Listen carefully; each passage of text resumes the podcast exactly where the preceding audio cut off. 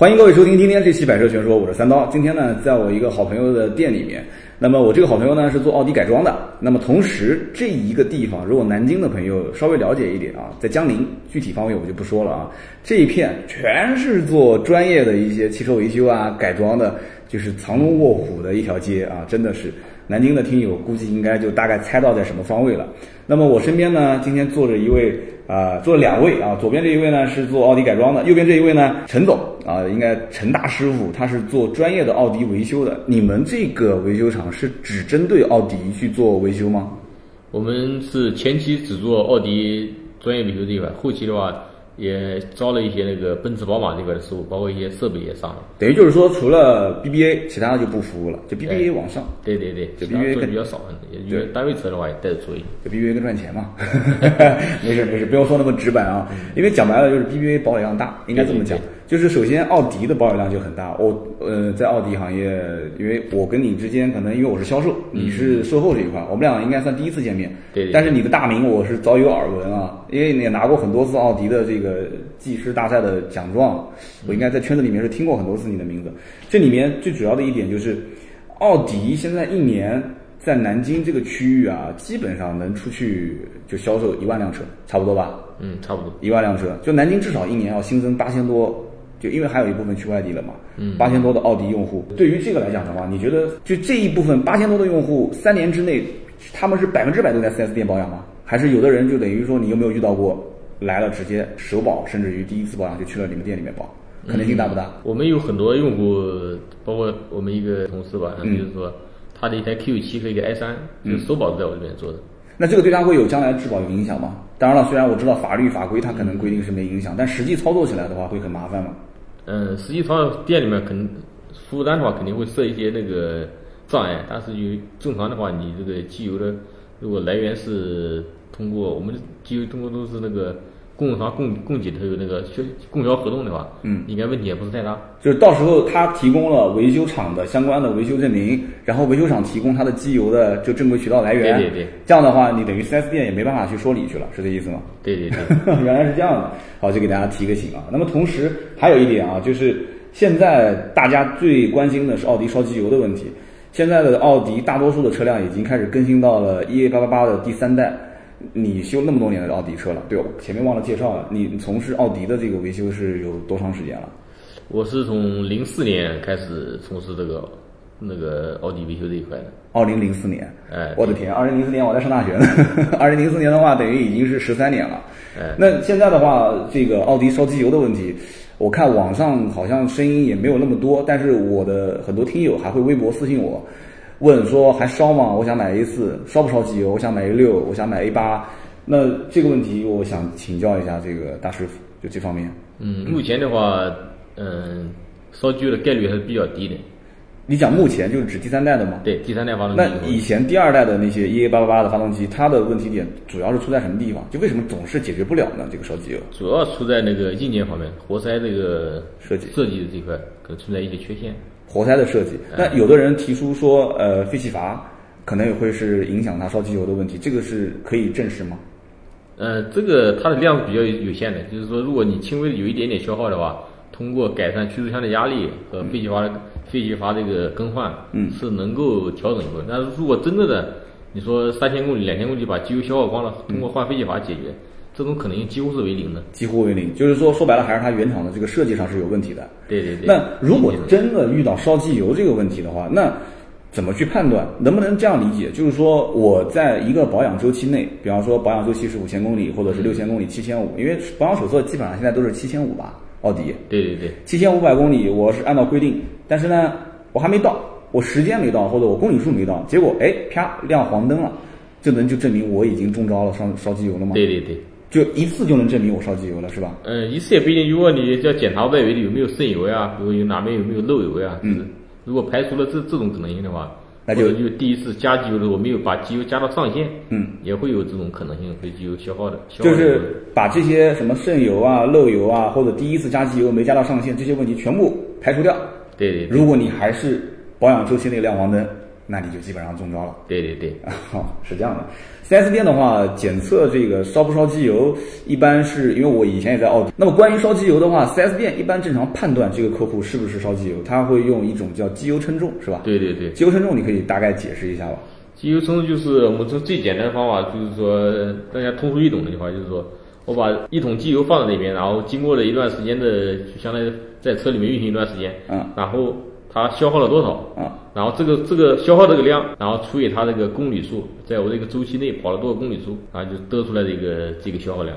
就是说，比方说一瓶矿泉水，我们桌上正好放了一瓶矿泉水，我们先称一下这瓶矿泉水多重，对对对。好比说是一斤重，对对对，然后呢，我咕嘟咕嘟咕嘟咕嘟喝喝，然后比方说我喝了五分钟，然后我比方说是这个可能不太不太实际哦，我喝了五十秒，嗯我喝了五十秒匀速喝，嗯然后呢我再去称它有多重，在现在比只称半斤重，嗯用半斤重除以五十秒，就等于我每一秒消耗的。这个单位是每千每千公里的这个消耗量都是以升为单位的。每千公里消耗多少升？对对对，奇怪，那如果按照千公里消耗一升的话，那就很恐怖了，一般。哎，这个消耗量那不就跟。跟汽油的消耗量差不多了？现在都已经汽油就基本上百公里才消耗多少五升汽油，千公里消耗一升机油。那一般烧机油的话，它是以个什么样的数值呢？就是千公里消耗多少算是超过它就烧。嗯，是厂家给的数据比较大，可能是千公里最早是零点五，然后会上升到零点八一，嗯，零点八一，呃，零点八左右。就是千公里消耗零点八，就相当于机油消耗量过大，对，消耗零点五就已经很很大了，就是正常是就厂家给的这个数据吧。就再再高一点，就是说不能你差不多零点五了，你还得找我换发动机。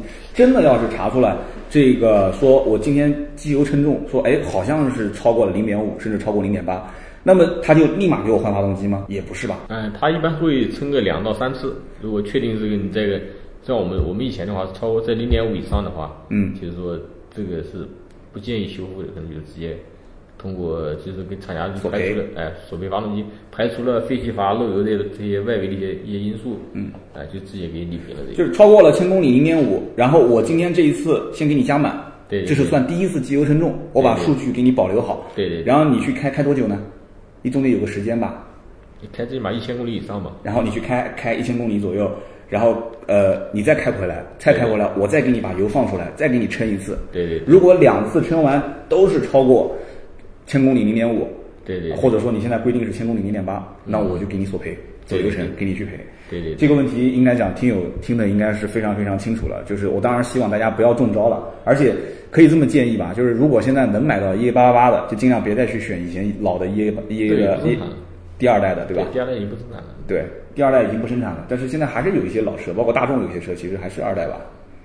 嗯，这个我还不太清楚这个。基本上都是三代了啊。那么我们接着聊一聊，今天我们会谈到很多款车，因为难得能请到我们的陈师傅，陈师傅特别忙，你应该知道的，南京的奥迪的本身用户也很多，他们这个店在南京名气也很大啊。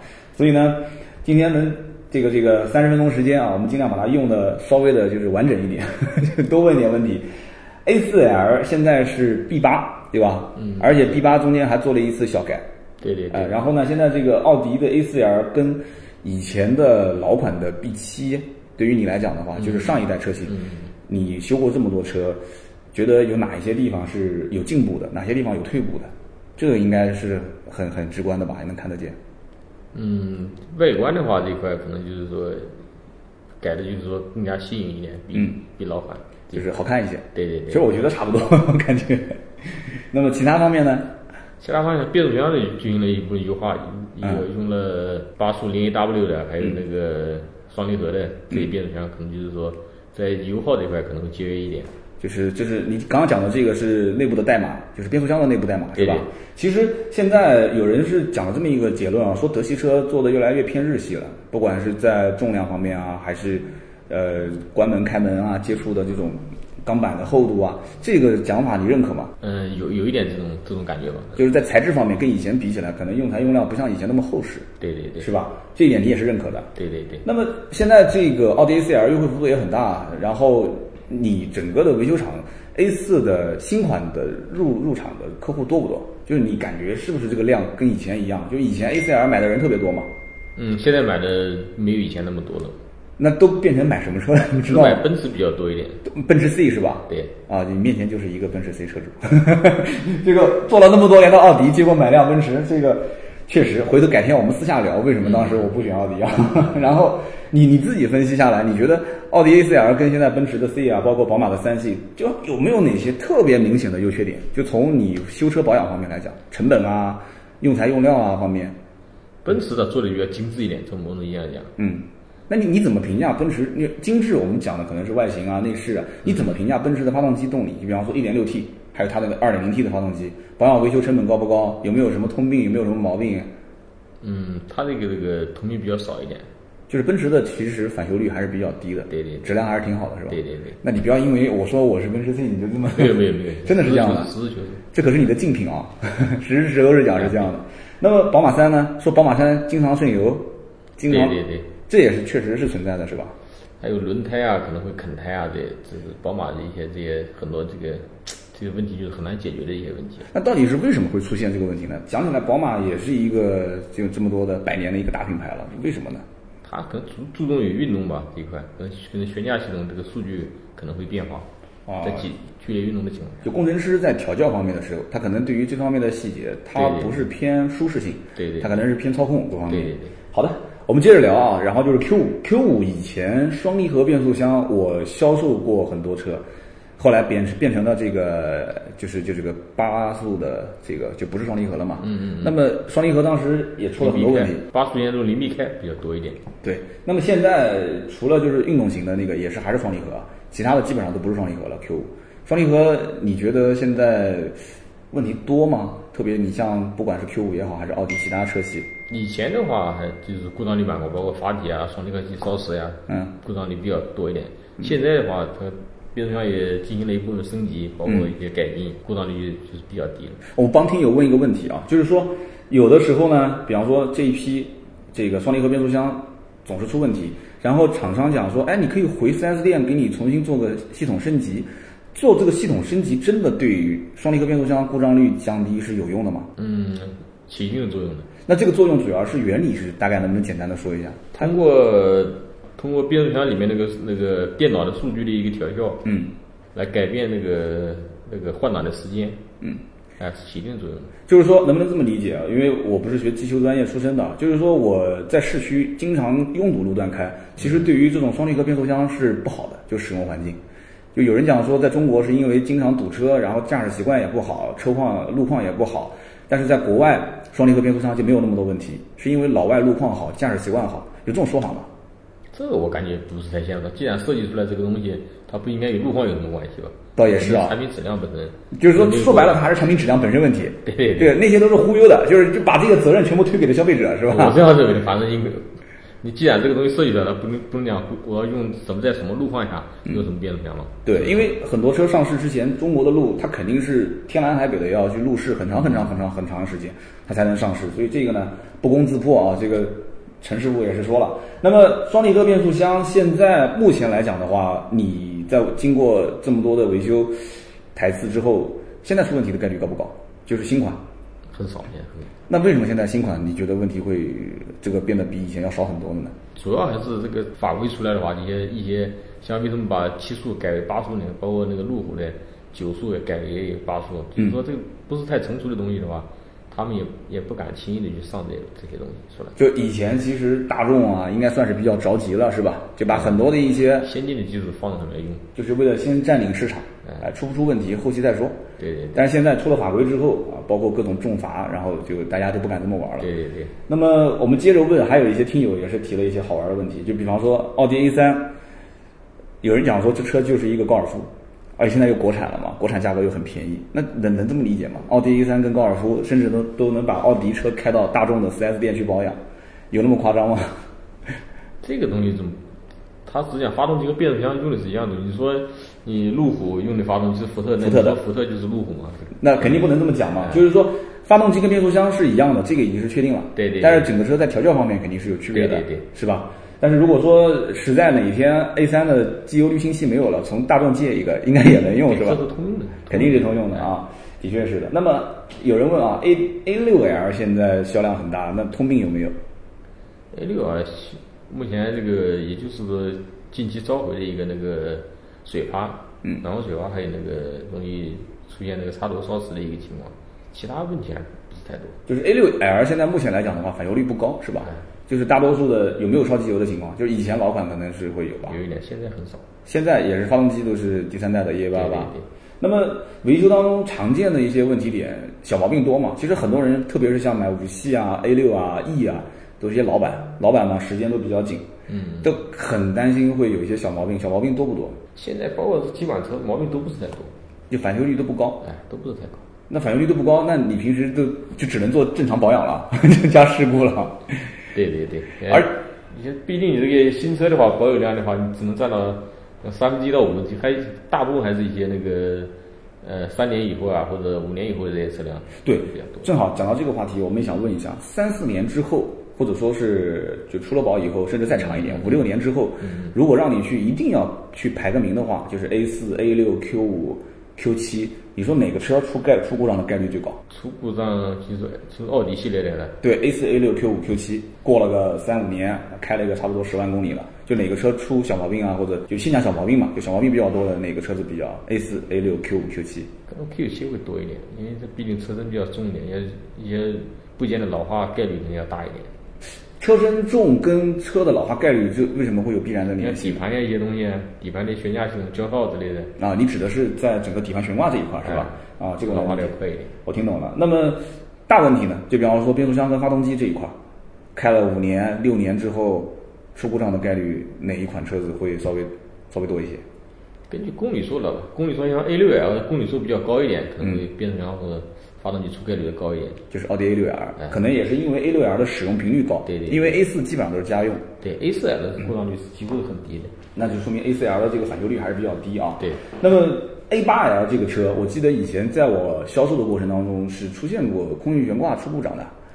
嗯那么现在呢？现在新款 A 八 L 其实销量也不是特别好，还会出现这个问题吗？嗯，很少。那是什么原因呢？嗯，可能是当时的那个它在一个批次出现这个，就因为它这个空气悬架的供应商都是旧供应商，你包括那个在那个时间点，它的技术水平就是那那那个水平，包括你你奥迪 i 八出出过这个故障，你奔驰不也也是老出故障吗？你宝马也还是老容易出故障。就您的意思就是说，A 八 L 跟宝马七系跟奔驰的 S，它的用的这个空气悬挂的供应商是同一家，哎，对。要出问题一起出。对，它都在这个这个水平，它不是说你奥迪老是空气悬架出问题，那奔驰、宝马也是出问题。就在那个年代当中，是吧？就对大家的技术水平其实也就是这样。对对对。那跟跟那些车主的使用情况会有一些影响吗？就比方说，有些车主他，你像 Q 7有空气悬挂，他把自己的车真当越野车了，直接开到西藏去了。啊，那奔驰我也曾经见过，就直接开到西藏去了，然后直接一路开回来，坏了，一修三万多块钱，对吧？这跟使用习惯是有关系的吗？路况，关系不是太大，有一点关系，但关系不是太大。呃，我帮听友问一个问题啊，就是空气悬挂这个东西到底对于车主实际使用当中最明显的感受有什么区别？最明显的感受，啊、那就是舒适性要比那个那个弹簧式钢制悬架要要舒适一点。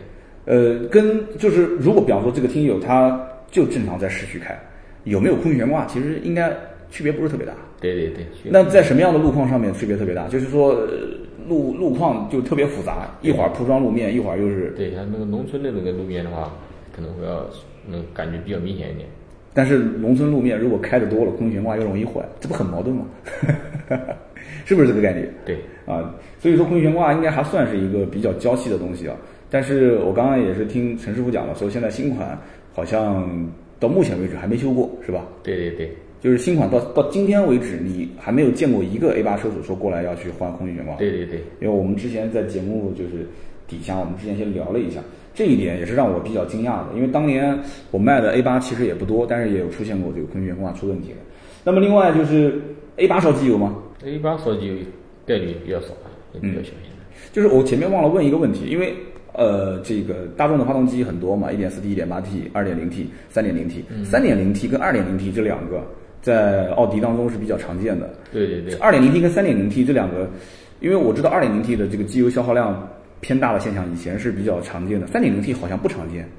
这一点，三点零 T 的，嗯，在早期出现的一部分车辆也有这个情况，包括你那个保时捷啊，嗯还有途锐啊，嗯，用的是同款这个这个三点零 T 的发动机，也有烧机油的现象。那现在呢，后期的话，现在的话烧的比较少一点，就是还是有，也也对那个活塞活塞环进行了一部分改进。那就是改进了一下嗯。呃，有人是这么讲的，就是说奥迪不是有全铝合金框架嘛，对吧？包括像 TT 啊，像 A 八上面都是全铝合金的车身框架。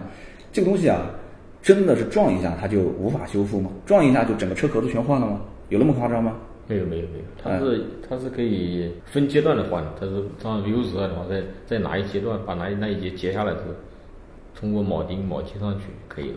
但是通过铆钉铆接上去的话，这个对于车身强度不会是有影响吗？它原来装也装备也是那样装备上去的，就是也是一块一块拼起来，它不是说一个整的铝合金。对，我们来跟网友去评价一下这件事情啊。全铝合金框架车身，它本身是用铆钉，是分前中后，就是各个部位对对对是本身就是铆钉铆上去的。对对对，如果要是发生碰撞的话，不是像有一些主播或者是有一些这个网络编辑上面讲的说啊，全铝合金框架一撞完整个车壳全换，那没有没有，对吧？没有那么夸张，就是说它是通过铆钉把你撞毁的那一部分，对对对确实没办法修复，对，没办法修复。更换，厂家发一个过来，然后把它铆钉再铆上去，对不影响车身的这个整体的刚性结构，是吧？对，不影响。啊，因为它本身出厂的时候就是铆钉铆上去的，所以这一点我觉得要要要要纠正一下有些人的一些错误的观点啊。那么我们再聊一下这个关于 Q 7啊，Q 7现在市面上常见的 2.0T、3.0T，对吧二点零 T 其实很便宜啊，Q 7现在二点零 T 打完折六十多万，可能你你你不销售车辆这方面，那么你见到的来店里面的车主 Q 7 2.0T 多还是三点零 T 多？哎，肯定三点零要多一点。还是这个土豪老板比较多，就他们可能还是认为二点零 T 不够用，是吧？对，那实际在就从你的角度来讲的话，你觉得 Q 7这个车配 2.0T 跟 3.0T 哪个更合适一些？那肯定三点零 T 要更合适一点，因为毕竟这么大的车身，这么这么重的一个一个一个车自备重量。它不是已经开始减重了吗？就减重了还是重？对对对，你是认为就从你修奥迪十几年来讲的话，你觉得 2.0T 带 Q 7这个车还是小马拉大车？对，有点不太合适。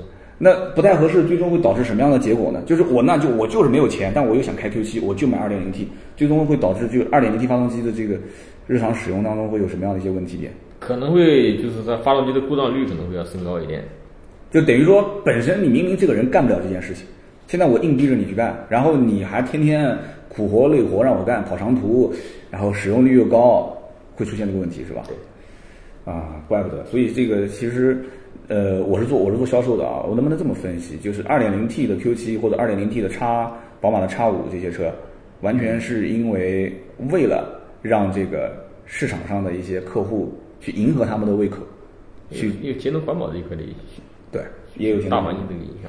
就是以后没有办法，就是包括现在像 A 7啊、像 A 8啊，都开始往小排量上走了，对对到 Q 7啊这些，所以说这也没办法，但也是好事啊。就以后经常来修的话，生意就好了嘛。那么讲到保养，我们最后再帮大家问个问题，就是很多人说说这个奥迪的保养很贵，嗯，但是大多数是只去 4S 店啊，嗯，这个 4S 店保养贵，你觉得是什么问题点呢？因为他那个店要支撑它的成本也比较高，比如说厂家的一些一些一些费用啊，还有他自己店面的一些费用啊。对你以前带了很多的一些小徒弟，我估计现在可能已经是很多店的这个什么售后的老大啊，一把手、二把手了。就是现在奥迪的保养，我们可以这么理解吧，就是说其实本身它的定价，就配件的定价并不是特别贵。因为我到奔驰店里面，我看它那个整个的工时费和配件的价格，贵的要死啊！是不是？就是奥迪其实它会附加很多的项目，但是很多就是一些车友他不太会去选，他可能就是打个单子出来啊，签个字，然后回来回家以后就抱怨，哎呀贵死了，那天去保养保养嘛，一个保养花了三四千块钱，是不是有这个可能性？嗯，这个目前每家都在做一些营销嘛，这也属于正常。就是加装一些其他的东西，就是呃什么深度氧化、深度保养啊，什么这个线路深深层深层次的这个养护啊这些东西。那很多听友他其实也不了解，他就签个字，就他是可以选的吧？应该。应该是可以选的。那我我当时跟他们说过这么一句话，我说如果想要真正省钱的话，当然了，这些东西加装呢其实也是有好处的，对对对，就是像人吃保健品一样的嘛，就是吃的肯定是有好处的。但是如果你真的是有些人，他确实是他买个车就已经是借钱了，他在保养，他每个月那真的是工资一半都是花到这个车子的养护上面了。就是他们想省钱怎么办？就是按照保养手册上面的条条框框，到了什么公里数换什么东西，就严格按照它走，对车子的这个问题，就是说正常的使用没有任何影响吧？没有太大的影响。就但是保养时候很多东西是提不到的，包括一些那个节气门积碳清洗啊这一块，它是保养中是没有的。像这一块东西的话，就根据这个使用情况，像以前以前那个第第二代、第三代发动机的话，它可能两万公里左右清洗一次，现在的话。第三代发动机以后的话，可能要一万多公里就就要清洗一次，包括特别是经常开市区的话，嗯，可能清洗的频率还还要高一点。经常开市区，经常怠速，嗯呃，总是等红绿灯，对就这样的话，你要是清洗，就是公里数尽量拉短一点，对吧？以前可能就是上一代的 EA 八八八的话，公里数更短，现在基本上是一万。对，一万五左右可能就要清洗。以前的话，两万、三万你不洗也没问题，它也不会亮灯。现在如果你长时间不做的话，可能也会亮灯。啊，以前的公里数更长，对对对现在反而变短了，是吧？对，因为它对这个废气排放这一块要求比较严嘛。啊，我刚刚他理解错了啊，以前是公里数可以周期拉得更长，等一下最早的话，那奥迪 C 五、C 六的话，可能三万到六万公里清洗都问题都不是。就是老一代的 A 六，对对对啊，就是上上一代跟上一代 A 六。那我们最后帮大家问一个问题啊，就是很多车主可能现在的奥迪车，今天这期节目其实大众车主听也没有问题，呃，就是说他们想问，就是说我是奥迪的什么什么车型 A 四啊 Q 五啊，我能用什么样的机油？就 4S 店正常它是用什么样的一个机油？它机油标号是什么？他们一般用的是俏美家，是用的什么牌子啊，或者是用什么其他品牌的机油？这方面可以帮大家普及一下吧。一般奥迪和宝马的地方都是嘉实多和壳牌啊呃根据这个厂商每一个时间点和那个每家谈的这个结果，也有可能两两个品牌同时用，也有可能这一段时间全用壳牌或者全用嘉实多。